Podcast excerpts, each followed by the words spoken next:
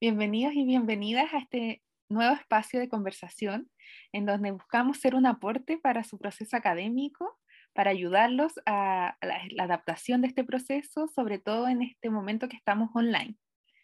Eh, mi nombre es Claudia Guzmán, soy psicóloga de la, de la Unidad de Apoyo Estudiantil de la Escuela de Ingeniería Informática de la PUCB y en esta oportunidad estoy con Camila Cárdenas, psicóloga que se ha especializado en el acompañamiento psicoeducativo a estudiantes universitarios. Hola Camila. Hola, hola Claudia, muchas gracias por invitarme. ¿Cómo estás? ¿Bien?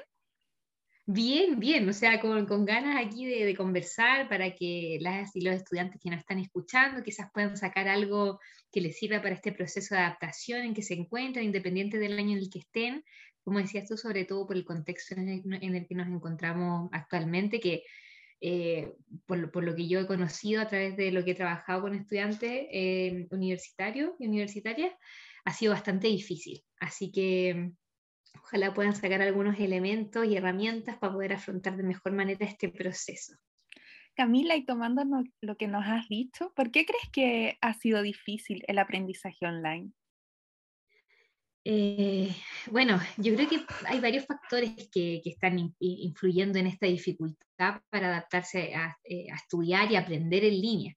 Primero, no solo eh, porque el hecho de que las clases sean online y no presenciales, sino que además, como te comentaba, hay todo un contexto que acompaña esta situación, un contexto muy particular. Entonces, desde ya quizás podría ser un poco difícil estudiar en línea, pero además estudiar en línea en una pandemia mundial eh, ha sido bastante difícil. Entonces, por una parte tenemos el hecho de aprender de manera online y todo lo que eso implica.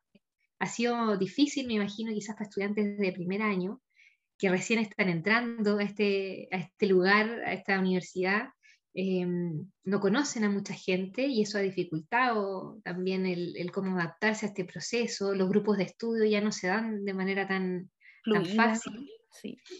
Así que son, son varias cosas y bueno, además que estamos encerrados, entonces tenemos la necesidad de eh, poder tener espacios de ocio igual, entonces ahí está el Internet y todo lo que ofrece, porque nos ofrece estar en clase, pero además nos ofrece un mundo como de las redes sociales, TikTok, que está súper de moda, que yo también lo entiendo, que uno ve videos y pucha, se entretiene y se pasa el tiempo, entonces también ahí hay, hay un desafío muy grande para las y los estudiantes de ser muy autónomos.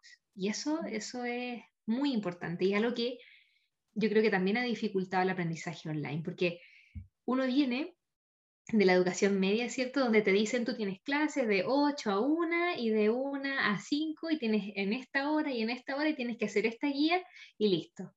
Acá es como tienes esta clase, después una ventana de 5 horas y después tienes otra clase, entonces en esas cinco horas depende de ti si estudias o no, entonces la autonomía ha sido muy difícil para algunos, como ponerse límites, decir ya no voy a, no voy a ver más TikTok o no me voy a meter tanto a Instagram o voy a jugar un poco menos, yo creo que eso ha Como el autocontrol. La autorregulación, claro, claro, ya ser un poco más responsable, de, es mi tiempo, yo lo controlo y tengo que eh, enfocarlo a alguna meta. Así que yo creo que eso ha sido también una gran dificultad. Claro, porque bueno, ahora estamos hablando de, de, esta gran dificultad y es algo que hemos trabajado, por ejemplo, en mi caso con, con estudiantes de primer y segundo año. Eh, y la gran pregunta es así como, ¿qué hago? ¿Qué hago como en esta dificultad? Que ya tenemos un poco claro como el problema, digamos, las causas, las consecuencias incluso, porque si lo vemos así como, hace poco hice una, una actividad del, del, árbol del problema, intentamos identificar como qué problema hay actualmente, cuál es el gran problema en el que, en el que están, por el que están atravesando la y los estudiantes universitarios, y es como, entonces después identificamos las causas, ¿cierto? Como qué, qué causas hay, bueno, este, este contexto de estudio online, eh, hay, hay poco hábito de estudio, no hay muchas técnicas, no tienen herramientas tampoco para estudiar y eso genera mucha desmotivación, soledad, bueno, porque una de las causas también es que estamos solos, un poco como detrás de la, de la pantalla, eh, la distancia física se ha transformado un poquito en distancia social y eso, eso es lo que tenemos que combatir también. Entonces, em, identificamos esas consecuencias también a nivel de salud mental, que eso también es súper importante. Ah. Bueno, Camila, ¿y qué podemos hacer para realmente aprender en esta modalidad online? Eh, en base a mi experiencia, yo creo que, y, lo digo como experiencia trabajando con, con, estudiantes en, en, la universidad, pero además de haber estudiado en la universidad, como de, ser, de, haber pasado y de haber sido estudiante eh, universitaria, yo creo que, em, bueno, hay en varios niveles, ¿cierto? Yo les mencionaba en un, en un taller que hicimos esta metáfora de, eh, de que ellos están emprendiendo un viaje ya, ya han emprendido otros viajes, por ejemplo, en la media y en la básica, ellos ya emprendieron un viaje y ya llegaron a la meta, ya terminaron la básica, terminaron la media, ya lograron e, ese objetivo. Pero en esos viajes ellos iban un poco de copiloto. Entonces, mm. en el, auto lo manejaba o los papás, porque, eh, perdón, sonó esto, el papá, por ejemplo, que los llevaba, eh, ¿cierto? Bueno, tú tienes que ir todos los días, no puedes faltar, qué sé yo, tienes que estudiar.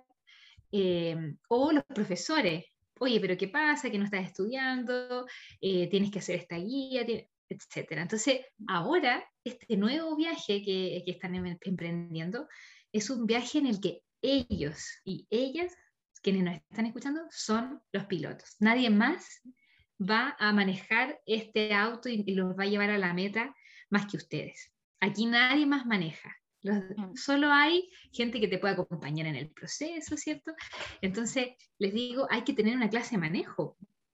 Hay que tener una clase de manejo, porque si ya me toca manejar, chuta, ¿cómo lo hago? ¿Cómo, cómo llego a esta meta? Primero, plantearse si este viaje, que es, por ejemplo, estudiar la carrera que escogieron, la carrera de ingeniería, en este caso que escogieron, es la meta a la que quieren llegar. Mm. Es una carrera que me gusta, ¿cierto? Eh, entonces, para aprender este viaje, cuando uno va a viajar, se planifica. ¿o no? Claro. ¿Qué voy a llevar? Tengo que llevar alguna comida para el viaje, unos lentes por si hay sol, bloqueador, eh, algo para tomar, ¿cierto? Agüita para mantenerse hidratado, dónde voy a parar, ya para llenar con benzina, qué sé yo. Eso mismo en la universidad es planificación. ¿Cuándo voy a estudiar? ¿Qué voy a estudiar o no? Como es tal cual uno emprende un viaje. Entonces yo no puedo partir este viaje y solamente ir a la deriva, sin tener idea cuándo son las evaluaciones. No se me puede olvidar una evaluación, si este es el viaje que yo estoy emprendiendo, ¿no? Claro, y es responsabilidad de cada uno al final. Claro, entonces, ¿cómo me organizo? Ahora, ¿cómo lo hago? Bueno, hay varias herramientas y hay unas muy fáciles que podemos mencionar. Tener un horario, un horario establecido, ya está, me imagino, en su navegador académico, el horario donde tienen las clases, ¿cierto? Em, pegarlo en un lugar visible, además. Me imagino que quizás tienen apoyos, apoyos, eh, ayudantías, qué sé yo, también ponerlas ahí. Y las ventanas que se llaman, estos espacios libres, bueno, asignar estudio personal. El día lunes o los días lunes voy a hacer ejercicios de matemáticas, eh, los días martes voy a hacer de física, etc. Mantener un estudio personal constante y un horario pegado en un lugar visible. Además de eso, que es un horario más eh, semanal, tener un calendario mensual, anotar por semestre, tener como los cuatro meses que dura un semestre y anotar cada evaluación que se tenga e ir tachando día a día. Estoy dando así como tips muy particulares para quienes no tienen su horario, solo van a la deriva o no tienen un calendario y sienten que se les está yendo el tiempo, que, se, que esta carga académica se le está viniendo encima y, está como superándolos, tomen el control de su tiempo, planifiquen. Yo en dos semanas más tengo prueba de mate y además se me va a juntar con un control, entonces la semana anterior voy a hacer tal y tal cosa. Súper bien. Esa es una de las maneras. Gracias Camila por comentarnos eso porque es súper importante. Y generalmente yo he escuchado a estudiantes que no le toman el peso a la planificación, como que creen que es perder el tiempo y es, simplemente porque lo visualizan como en, el último momento, cuando ya están como con todas las cosas, con todas las evaluaciones como hasta el cuello, ahí recién se plantean cómo organizarse y por eso lo ven como una pérdida de tiempo pero si lo visualizamos desde un comienzo, como nos dices tú, te puede, nos puede ayudar a organizarnos de una forma mucho más productiva y mucho más atingente también. Mm. Y además, como, como dices tú, la organización del tiempo es una podríamos decir, una habilidad de poder gestionar, organizar, planificar eh, nuestro tiempo que vamos a ocupar siempre. O sea, no solo estando en la universidad, sino que estamos trabajando. Ay, se me olvidó que tenía reunión. No puede ser. Uno tiene que saber, oye, en, dos meses más tengo reunión con los inversionistas o tengo, reunión con... esto. Tengo que presentar, entonces me tengo que planificar. Entonces, o quiero emprender un negocio. Ya, ¿qué voy a hacer? Voy a, los lunes voy a publicar cosas en Instagram para que se mueva mi negocio.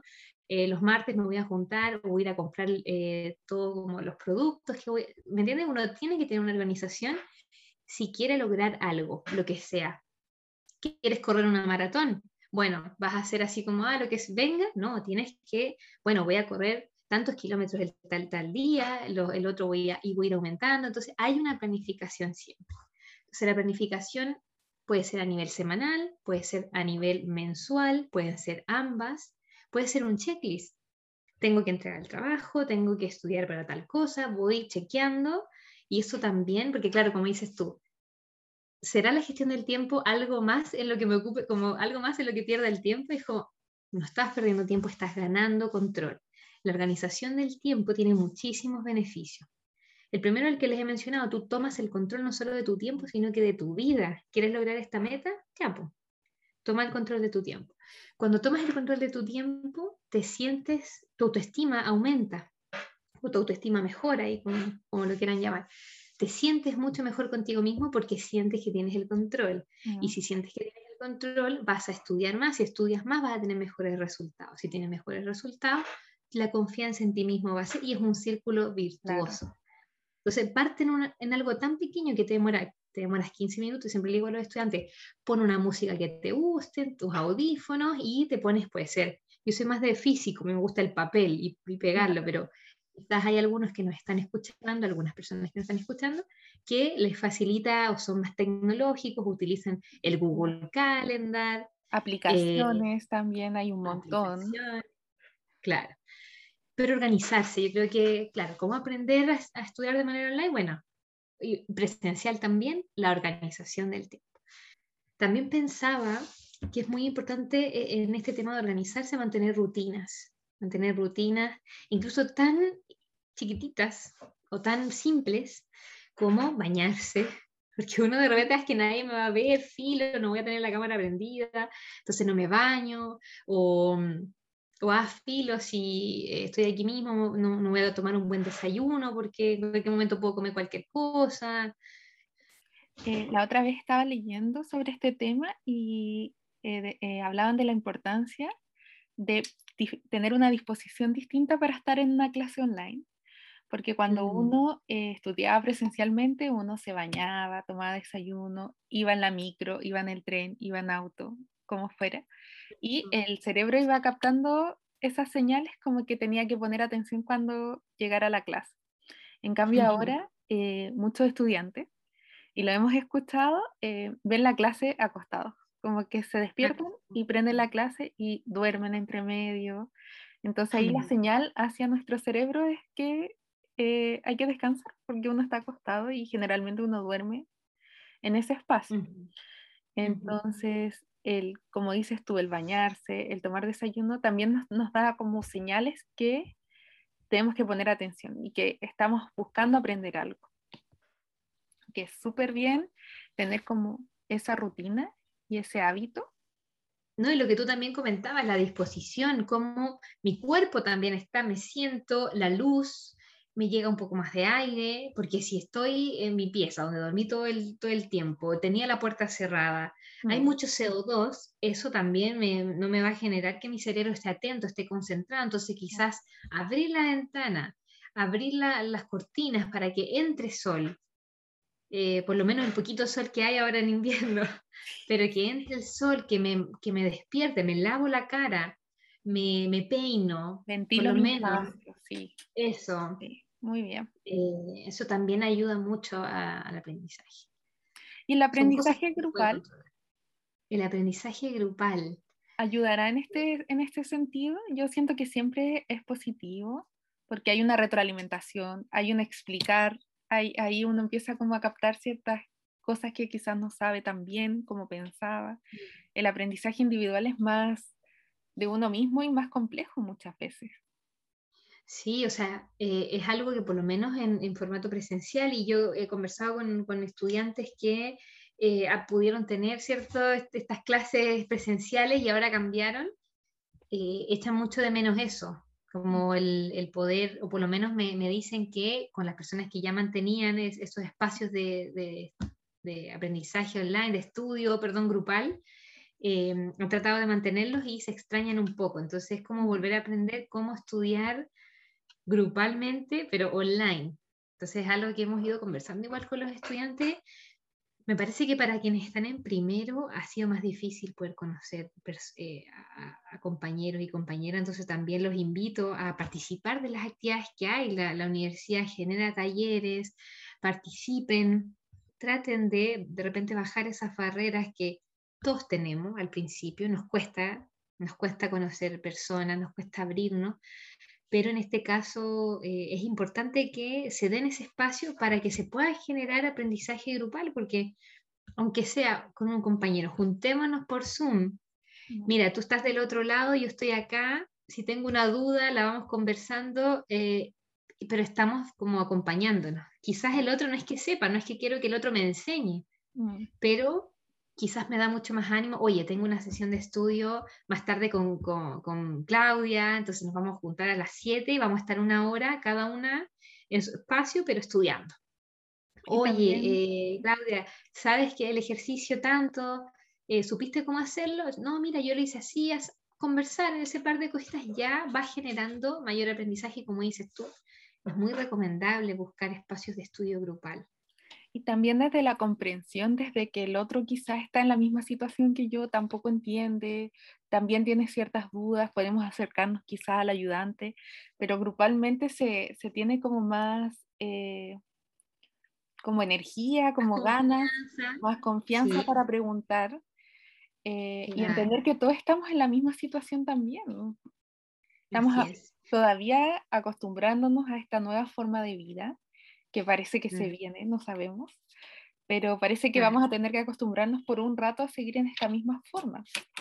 Entonces, mm. tratar de buscar como las alternativas que a lo que teníamos en lo presencial, tratar de llevarlo un poco a lo online también. Claro, claro, justamente, porque como dices tú, el año pasado, que era nuestro primer año en formato online, era como ya, 2021, todo esto va a pasar, así que vamos el 2020 démosle con todo porque vamos a volver presencial y este segundo año es como, chuta, después como con, con las noticias que uno ve, dice, se empieza a preguntar, ¿volveremos? Entonces, yo creo que siempre hay que, hay que mantener esa esperanza y todo, pero también no nos podemos quedar en la queja, porque he escuchado también a muchos estudiantes que a mí no me facilita el formato online, es que, y yo entiendo, yo entiendo que hay muchas dificultades y todo.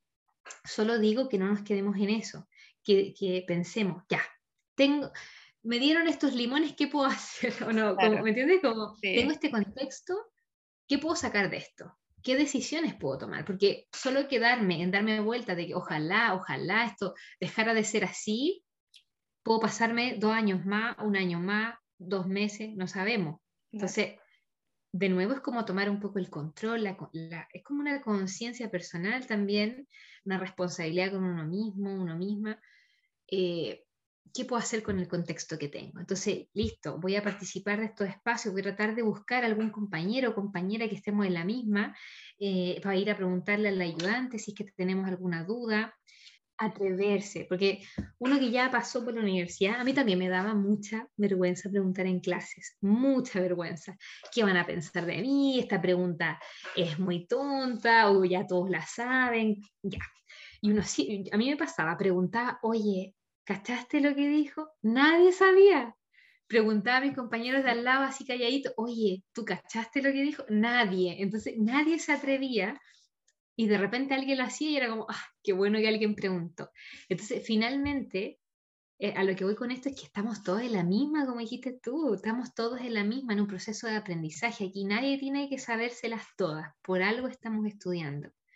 Ustedes, quienes nos están escuchando, deben tomar un rol mucho más activo, sobre todo en este formato online, para poder aprovechar lo poquito que, que, se tiene de interacción con el profesor, la profesora que está al otro lado. Entonces, pregunten, pregunten eh, y quizás si les da vergüenza, como les digo, ahí quizás tienen algunas formas como cambiarse el nombre o no, o no poner la cámara o escribirlo en el chat o preguntarle a la, o él o la profesora, profe, ¿puedo hablar con usted al último de la clase?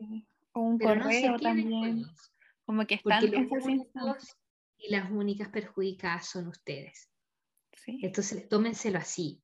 Tienen que hacerlo por ustedes. Como si hubiese un, un mini yo adentro que no, tengo que jugármela por mí mismo, por mí misma. Si no, me voy a quedar con la duda y solo voy a afectar mi propio proceso de aprendizaje. Los demás, las demás van a seguir igual. Así que aprovechar eso.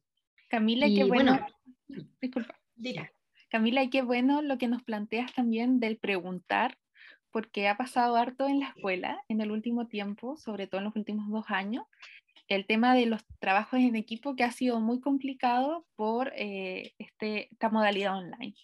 Entonces, mm. como dices tú, el preguntar a mi compañero, a mi compañera, qué hago, en qué estamos en este trabajo, cómo podemos avanzar, el entender cuál es el rol de cada uno, quizás también nos puede ayudar a eh, trabajar en equipo de la mejor forma posible y no solamente quedarme con puedo hacer el trabajo individual, que es algo mm. como que pasa mucho porque se está dificultando cada vez más el trabajo en equipo por Zoom. O quizás es un mm. grupo de trabajo nomás en donde se dividen las partes y después las juntan y la envían al profesor, pero los ramos o las asignaturas que de verdad que es necesario trabajar en equipo han habido algunas dificultades en ese sentido. Mm. Entonces, súper bien lo que nos comentas de ser proactivo, de eh, tomar quizá un rol de líder que quizás a muchos no nos acomoda o no les acomoda, pero eh, como darse cuenta, ya, este es un trabajo que es durante todo este ramo. ¿Cómo puedo sobrellevarlo de la mejor forma finalmente? Así es, así es, porque si solamente me quedo con, es que mi compañero, es que mi, ya, ¿qué cosas he hecho? Porque finalmente uno siempre tiene algo que puede aportar a las relaciones que tiene con otros. Entonces, ¿cómo estoy haciendo yo? ¿Cómo me estoy comunicando con el, con el compañero o la compañera que quizás no está haciendo su parte? Porque eso es, una tremenda dificultad. Es que de verdad que quizás quienes nos están escuchando es como a mí me pasa, a mí me pasa. ¿A quién, a quién, no, eh, quién no, ha vivido eso de que algún compañero o compañera no hace su parte? Es una gran pregunta de cómo poder afrontarlo una de las grandes respuestas es la asertividad, que es una palabra que quizás muchos han escuchado, que es como, en palabras más simples, como comunicarse efectivamente, tener la capacidad para comprender, eh, no solo en términos como de comunicación y de mensaje que llegue, que el otro entienda lo que quiero decir, sino que además de comprender eh, la parte emocional también que está pasando. Como, ¿qué, ¿qué, me está pasando con esto? ¿Cómo estoy reaccionando? ¿Me estoy yendo para adentro? No, es que el otro debería saber, el otro debería saber. Entonces, bueno, si el otro no sabe, entonces se lo puedo comunicar. Le puedo comunicar esto que me pasa. Eh, y para eso me imagino que también hay talleres de comunicación efectiva que realiza la misma universidad. Hay también en Internet eh, formas de aprender a poder comunicarme mejor con los demás, saber manejar mis emociones para poder tener mejores relaciones interpersonales. Finalmente es eso. Estamos encontrándonos con una persona que es distinta a nosotros. ¿Cómo lo vamos a hacer? Primero, tratar de comunicarnos de la mejor manera. Como dices tú, bueno, si nadie está actuando, yo tomo el rol de líder, digo ya, vamos a hacerlo de esta manera, nos vamos a juntar el lunes, ¿les parece a todos? Ya, a las 5 estamos ahí, perfecto.